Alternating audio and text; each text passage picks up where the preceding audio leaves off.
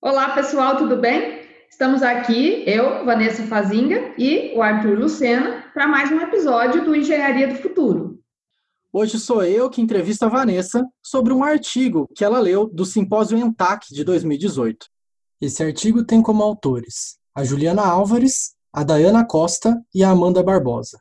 Olha, esse artigo me chamou bastante atenção porque ele trata de gestão de obras com o uso de algo bastante tecnológico, tá? Ele vai falar sobre como fazer o monitoramento do avanço físico de uma obra em execução, quer dizer, né, o que está sendo executado, e usar imagens gravadas por VANT, que é o veículo aéreo não tripulado, para fazer uma captação de imagens e contrastar com o planejamento da obra, e assim detectar o que está atrasado, o que está em conformidade com o cronograma e o que está adiantado, se houver alguma coisa. Vanessa, sempre que a gente fala de estudo científico, a gente pensa bastante em inovação. O que, que você percebeu no artigo, o que, que os autores comentaram sobre estudos anteriores que já tinham sido feitos com essa tecnologia e o que, que eles inovaram na pesquisa deles? Pois é, eles começam dizendo sobre as dificuldades que a gente tem para manter uma informação fluindo na obra né, a tempo real, vamos dizer assim. Como que eu me mantenho, como que o engenheiro da obra se mantém é, informado sobre o que está em execução no momento e o que está atrasado e o que está adiantado, principalmente quando a obra é grande, porque esse estudo foi feito em um empreendimento que tem 20 prédios de cinco pavimentos cada um. Então, uma obra espalhada, né, um terreno muito grande, difícil de monitorar visualmente. Então, assim, o artigo não comenta muito sobre usos anteriores ou outros usos fora da construção civil das imagens captadas pelo VANT, mas critica essa dificuldade da gente se manter bem informado, com uma rapidez de informação, né? Quando a gente só faz uma visualização mesmo da obra, né? Eu vou a campo e eu vou olhar de verdade o que está sendo executado. Isso é um processo demorado, que consome bastante tempo, talvez mais de uma pessoa caminhando pela obra para poder visualizar e anotar o que está em execução, né? Então, eles fazem essa crítica sobre que a gente precisaria inovar nesse processo de detectar o que está sendo executado e essa informação chegar no engenheiro gestor com facilidade e com rapidez. E aí eles trazem essa novidade do uso do VANT, que na verdade vamos traduzir assim, são drones que conseguem gravar a imagem aérea, então faz um voo por cima da obra, vários voos né, por, por cima do canteiro de obras, e depois trabalha com essa, é, com essa imagem em alguns softwares. E aí isso fica muito mais ágil. Então essa que é a inovação, né? Trazer essa tecnologia de captura de imagens por veículo não tripulado e aproveitar isso para a gestão de prazo da obra. Então, é igual a gente falou no episódio da semana passada, né? É mais uma vez a tecnologia entrando no canteiro de obras para nos ajudar a fazer serviços que manualmente é um trabalho muito com muito esforço. Então, é bastante interessante pensar no uso de drone para isso. A gente já vê o drone para tanta coisa, né? Para lazer, entretenimento também. Tem tanta gente que tem drone simplesmente para tirar boas fotos, para visualizar algumas coisas lá de cima. E aí a gente encontra, então, uma finalidade bastante interessante para isso na obra. Bom, mas o que, que os autores resolveram fazer de fato? O que, que eles relatam no artigo sobre a estratégia que eles adotaram para utilizar o drone no canteiro de obras? Então, onde eu sei, existem questões de roteiro de voo que precisam ser analisadas e assim por diante? Bom, olha só, eu percebi que esse assunto de usar a gravação aérea, né, pelo drone, ele é um pouco mais complexo do que parece. O artigo, acho que ele não, não deu um espaço suficiente para que a discussão fosse muito profunda, tá? Mas é, os autores deixam claro que houve uma necessidade de preparar o cronograma da obra, para um formato compatível com modelagem BIM. Então, essa foi a primeira providência. Tá? Às vezes, o cronograma da obra existe, existe, por exemplo, só no Excel, mas ele precisa ser transformado no MS Project, porque o software Navisworks, que faz o 4D do BIM, só consegue ter interação com o MS Project, né? Enquanto planejamento. Então, eu preciso primeiro fazer o meu planejamento de, né, no Project para poder importar esse arquivo e gerar o BIM 4D. Aí, com relação ao voo, é, é, precisa existir um, uma programação, né? quantas vezes por semana vai sobrevoar a obra, que tipo de atividade estaria programada ali para aquela semana de execução, e por isso a imagem ficar focada naqueles trechos ali, naquela, naquele tipo de trabalho que se espera estar sendo desenvolvido, né? Só que não há muito detalhe sobre como fazer realmente essa trajetória de voo. No texto, não, isso não fica muito descrito, tá? E depois existe todo um processamento, né? Porque a imagem gravada pelo drone, ela vai gerar um arquivo que funciona como se fosse uma nuvem de pontos. E isso vai ser trabalhado num software para se converter em uma imagem, tipo essas de aerofotogrametria, então ele vai ficar como se fosse uma foto real, tipo como se a gente estivesse olhando o Google Maps assim. Por outro lado, o modelo do BIM 4D fica aquele, aquele modelo 3D ali que a gente está acostumado a visualizar é, com uma textura, né, aplicada, só que menos realista, né? Ele não parece uma foto, parece, você sabe mesmo que é que é um, um desenho ali, uma coisa virtual.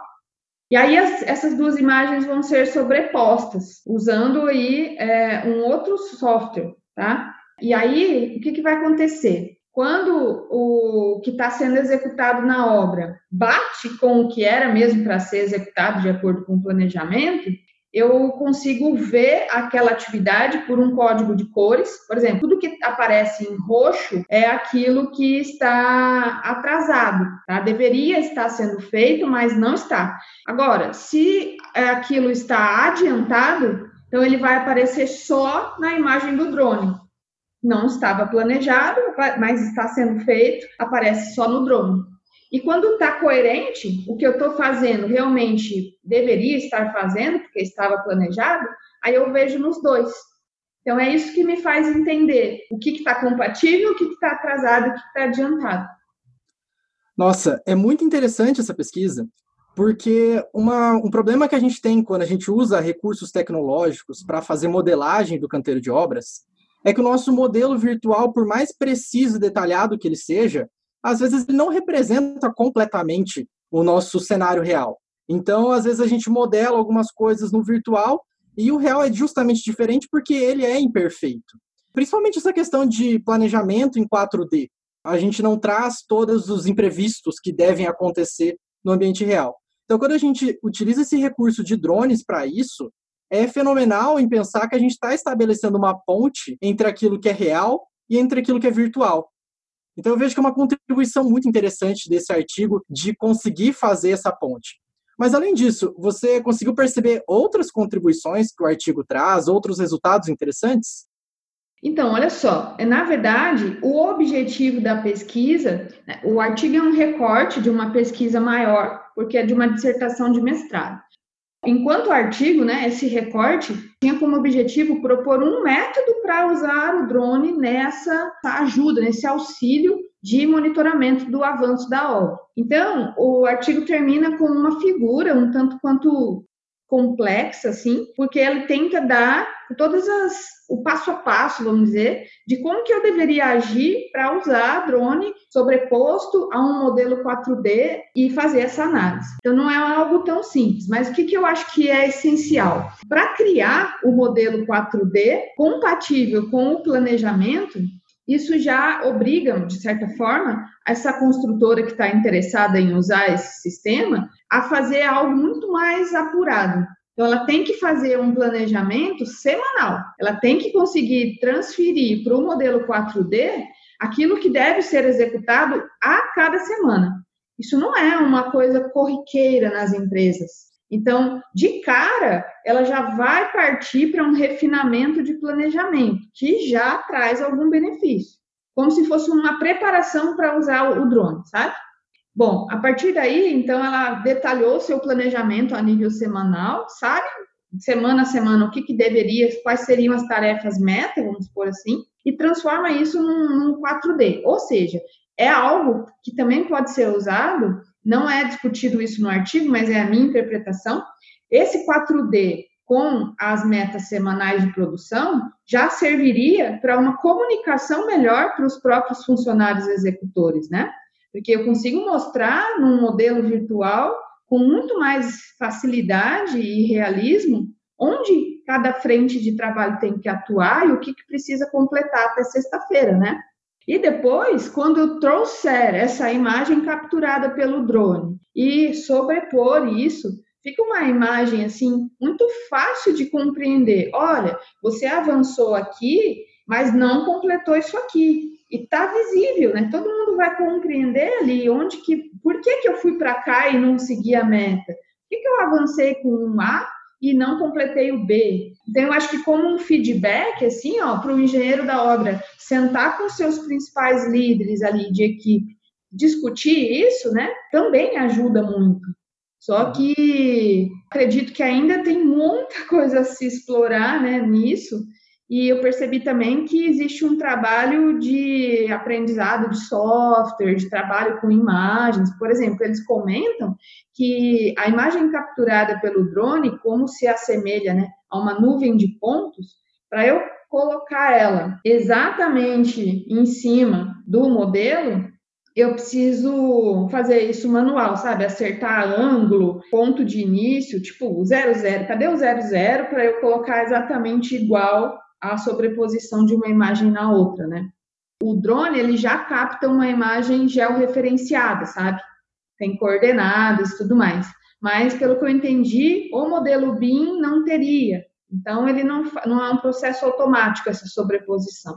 Eu acredito que gera um avanço, assim, de conhecimento e de preparo para muita gente dentro da empresa, sabe? Para quem está captando essa imagem e sobrepondo ali, gera assim um avanço em várias vertentes ali de quem está envolvido na obra. Nossa, a partir disso tudo que você está contando, que você leu no artigo, as suas próprias impressões do que pode ser feito, eu estou aqui pensando também sobre o que, que dá para a gente fazer ainda com o drone no canteiro de obras. Primeiro, que a gente tem que tomar cuidado também com as mudanças administrativas que vão ser necessárias e toda a questão de gestão que é necessária. Não adianta só a gente colocar a tecnologia e achar que ela vai mudar as coisas por si só. Então, é um processo. Então, é o primeiro ponto que eu acho que a gente tem que ter mais atenção nesses próximos anos, conforme essa tecnologia dos drones entra no nosso ambiente de trabalho. E segundo, como você mesmo citou, colocar o drone para o planejamento é só o começo. A gente tem muitas outras funcionalidades que podem ser aplicadas no canteiro de obras. Então, com isso, eu enxergo que o drone ele vai estar cada vez mais presente, pensando em tempo mesmo, né? O tempo inteiro ele vai estar no canteiro de obras. E a gente também tem que ter a atenção com o que, que isso pode causar. Ter um drone o tempo inteiro explorando ali o céu. É, isso gera riscos de segurança, colisão com equipamentos e tudo mais. Então, novas pesquisas devem surgir nesse tema, eu acredito. Quando a gente traz também novos recursos, surgem outros aspectos a serem considerados. E você, o que, você acha desse futuro dos drones na construção civil? Então, eu acho que uh, parecia algo muito distante da nossa realidade e hoje nem, e nem é, né? Dependendo do modelo, a gente vê isso muito mais presente no nosso dia a dia. Quando você vai para um parque a céu aberto ali, já tem bastante gente usando drones a nível brincadeira.